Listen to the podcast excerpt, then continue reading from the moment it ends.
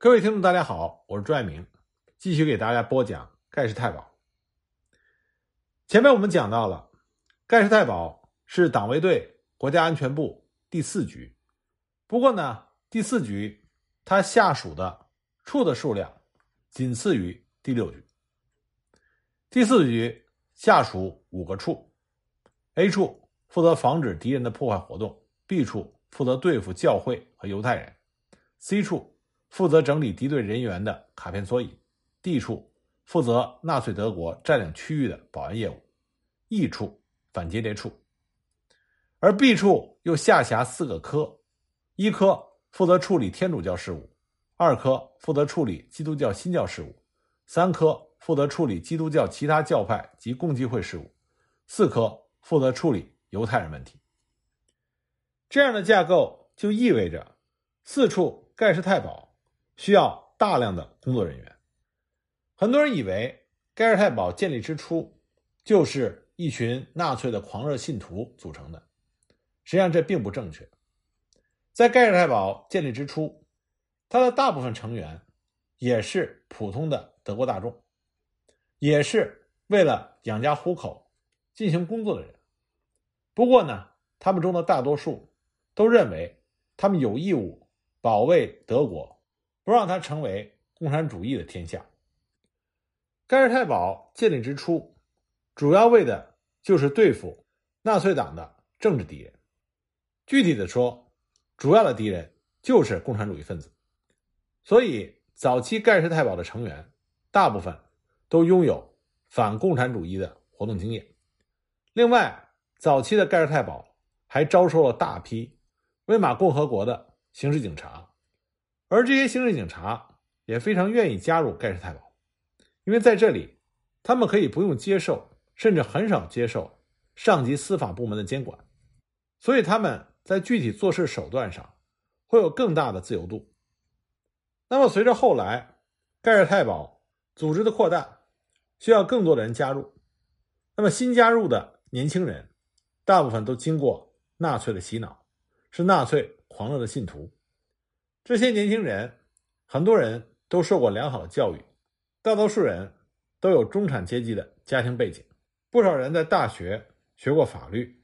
不过呢，他们缺少实际的工作经验。不过，无论是盖世太保刚刚兴建时候的成员，还是后来加进来的新鲜血液，他们都能团结一致，彼此间没有太多的隔阂。正是因为这种优秀的团队精神。使得盖世太保成为极有效率的秘密警察组织。盖世太保成立的目的是为了摧毁纳粹的政治敌人，当然这其中最重要的就是共产主义分子。但同时，希特勒也用盖世太保去对付纳粹党内对他形成威胁的其他势力。但正是因为盖世太保对付的是政治罪犯，所以传统的西方。司法机构并不适合盖世太保。对于盖世太保所抓捕的政治敌人，希特勒认为传统的法庭无法给予有效率的审判，所以在一九三三年，希特勒命令成立了人民法院。人民法院它存在于法律的宪法框架之外，其总部最初位于柏林的前上议院普鲁士众议院。后来又迁至波茨坦广场。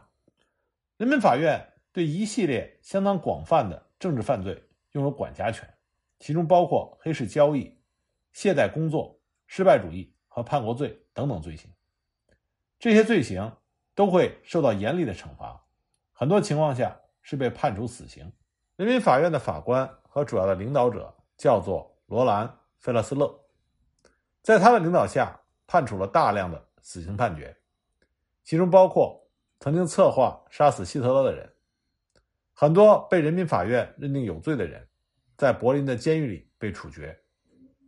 在某些案件中，法院的诉讼程序甚至比审判还要短，诉辩双方根本就不需要提出证据或者争论，法院院长经常充当检察官，谴责被告，然后在没有辩护律师反对的情况下宣布他的判决。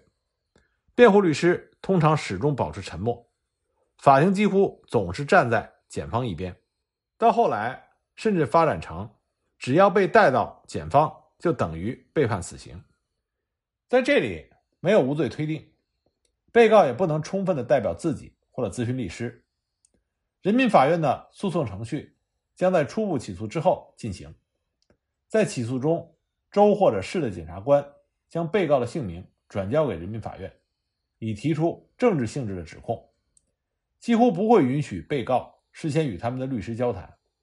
当他们这么做的时候，辩护律师通常只会回答有关审判将如何进行的问题，不能提供任何的法律建议。当被告在武装警察的护送下被带到监狱的时候，人民法院的诉讼程序就开始了。主审法官会宣读指控，然后传唤被告上前进行讯问。虽然法庭有检察官。但通常是法官提出问题，被告在被询问的时候，经常受到斥责，并且不允许以任何形式的冗长答复作出回应。在遭到一连串的侮辱和谴责之后，被告被命令返回席位，并且发出控诉结束的命令。在控诉之后，辩护律师会被问及是否有任何陈述或者问题。实际上，辩护律师只是作为一种形式出席。几乎不用站起来说话，然后法官会要求被告发表声明，但实际上，被告根本没有权利做出任何的声明。即使有的被告想进行辩解或者反驳，可这只会带来更多的侮辱和辱骂，最后将宣布几乎总是有罪的判决，并且进行宣判。总而言之，在人民法院出庭一般只需要十五分钟。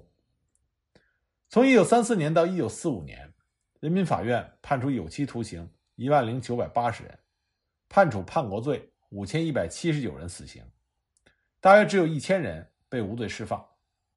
不过，在这些无罪释放的案件中，将近三分之二被告在判决之后被盖世太保再次逮捕，并且送往了集中营。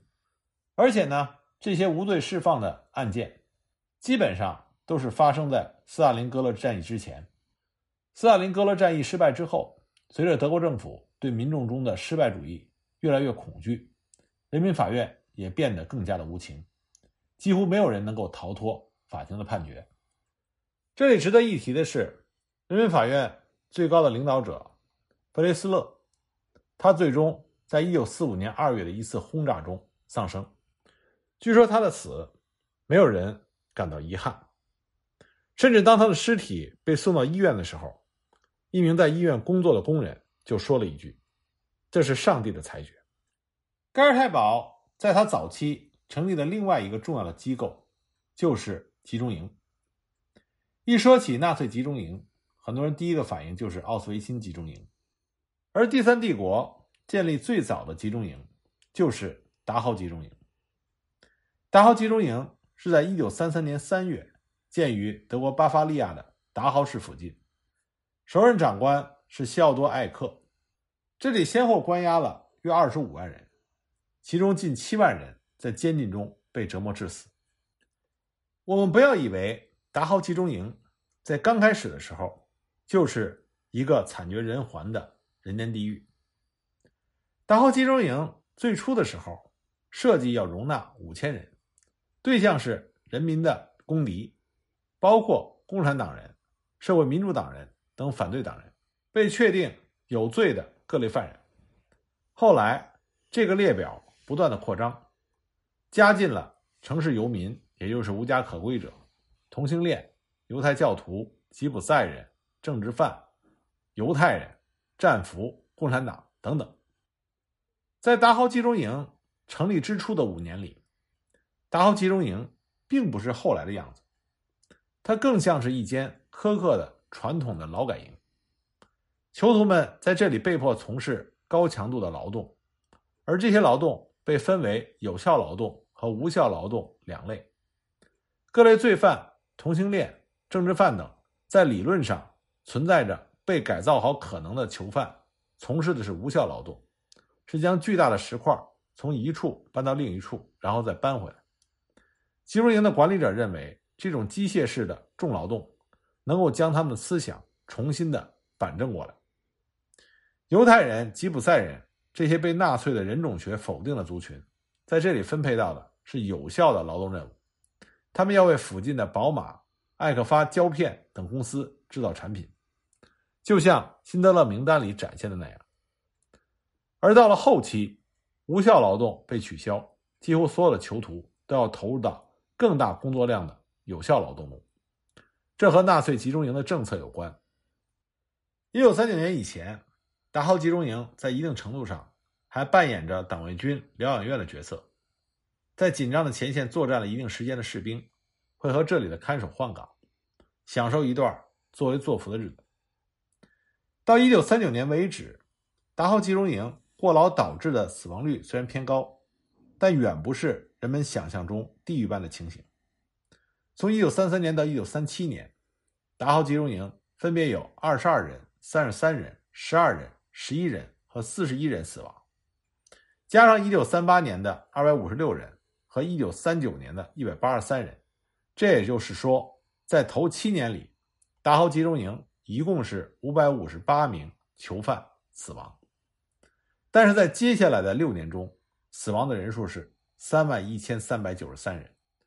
达豪集中营就告诉我们一个道理：极端的邪恶绝对不是一天养成的，而是一次一次对自身邪恶的念头的放纵，才会让恶魔最终吞噬你的灵魂。盖世太保是希特勒手中维持独裁的利刃，所以呢，盖世太保的崛起。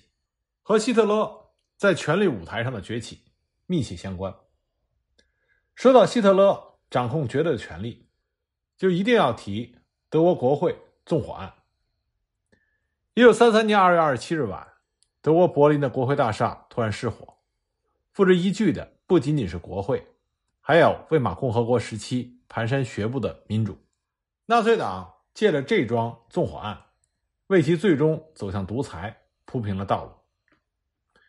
一九三三年二月二十七日晚间，许多柏林人都往国会大厦方向涌去，因为他们听说这座一八八四年竣工的巨大建筑失火了。很快，警察封锁了现场，大量的消防队员冲向了火场，试图控制局势。然而，这一切都是徒劳的，整座建筑都陷入了火海。涌向现场的不仅仅是消防队员和围观群众，纳粹党高层人物。同样也是第一时间赶到了国会大厦。据说，一名纳粹党员急匆匆地试图给新上任的帝国总理希特勒打电话，报告国会失火的消息。接电话的另一端是纳粹的高官戈培尔，他回答说：“你不是在开玩笑吧？”但是随即，戈培尔就通知了希特勒，两个人一起赶去了现场。希特勒到了现场之后，显得忧心忡忡。他倒不是为议会操心，对于民主，他从来都是嗤之以鼻的。他担心的是共产党，他坚信一定是与他势不两立的共产党人放火烧了国会。戈贝尔后来说，共产党试图通过制造恐慌来夺权。一九三三年二月底，纳粹党执政才刚刚一个月，立足未稳。当时纳粹党虽然是国会第一大党，但仅占有百分之三十二的议席。第二大党是共产党，占百分之十七的议席。希特勒每时每刻都在担心共产党对他的威胁。希特勒能够成为德意志帝国的总理，是因为他得到了多个右翼政党的支持。不过，在他的内阁里，只有少数的官员是纳粹党出身，并且没有占据太过重要的位置。甚至于德国的一些州也拒绝服从希特勒领导。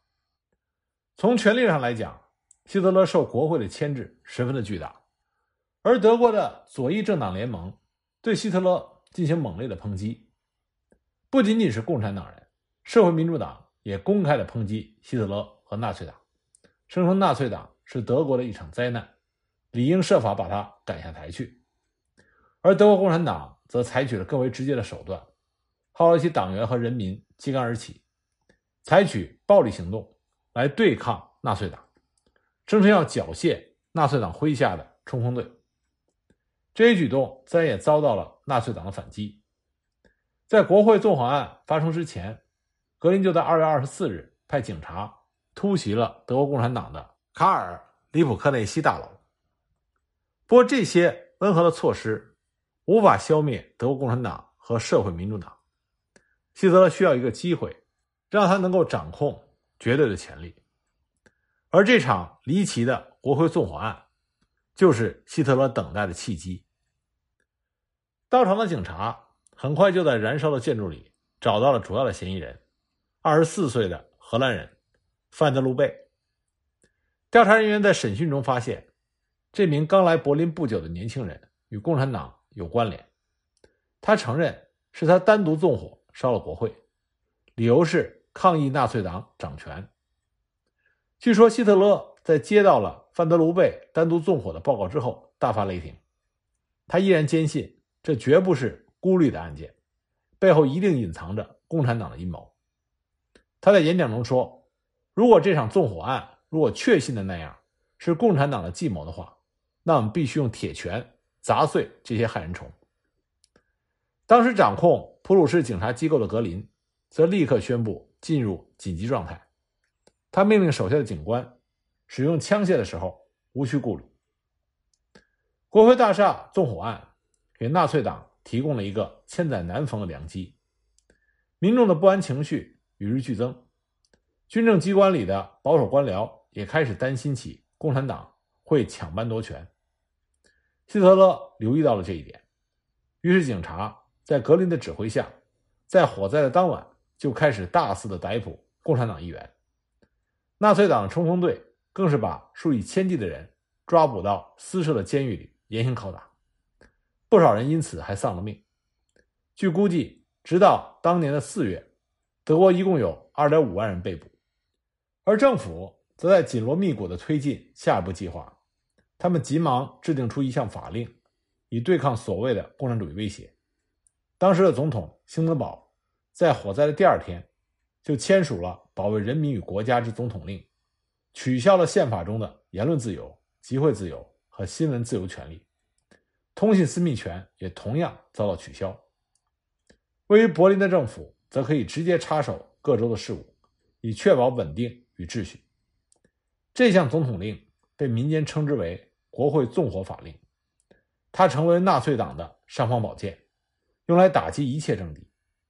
从这一时刻开始，政府看任何人不顺眼，就可以在缺乏证据、不经法律程序的情况下予以逮捕。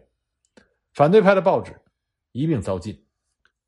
德国很多的民众已经相信，共产党之前真的谋划过抢班夺权，很多报纸也持这种观点。巴伐利亚的一间报社写道：“所以我们拥护这项紧急的法令，民主和自由自此在德国销声匿迹。希特勒成为了德国人民的大救星，救万千黎民于共产主义的险境之中。”兴登堡签署的这项法令，就是纳粹独裁的法理基础。一直到一九四五年纳粹倒台，德国的法治与民主都被这个法案所扼杀了。至于说这把火究竟是谁放的，已经成为了一段历史谜案。到了今天，仍然没有定论，到底是荷兰人范德鲁贝，还是共产党人，或许是纳粹党人自己放的火。不断的有传言称，纳粹党自编自导的这出闹剧，就是存心要嫁祸共产党人。不过，大多数的历史学家还是相信，国会纵火案确实是范德鲁贝一人所为，只是嗅觉敏锐的希特勒抓住了这一千载难逢的良机。据说，在火灾现场，希特勒面对烈焰中的国会大厦，说了一句话，他说：“现在起，不再有怜悯。”阻碍我们的人都将被打倒。在这句话上，希特勒言行一致。一九三三年到一九四五年间，纳粹党用最恐怖的方式实现了他这句话。也正是在国会大厦纵火案之后，希特勒成立了人民法庭。而在当年的四月二十六日，格林颁布法令，建立了秘密警察办公室，也就是盖世太保。而盖世太保。效忠的是纳粹党和纳粹党的领袖希特勒。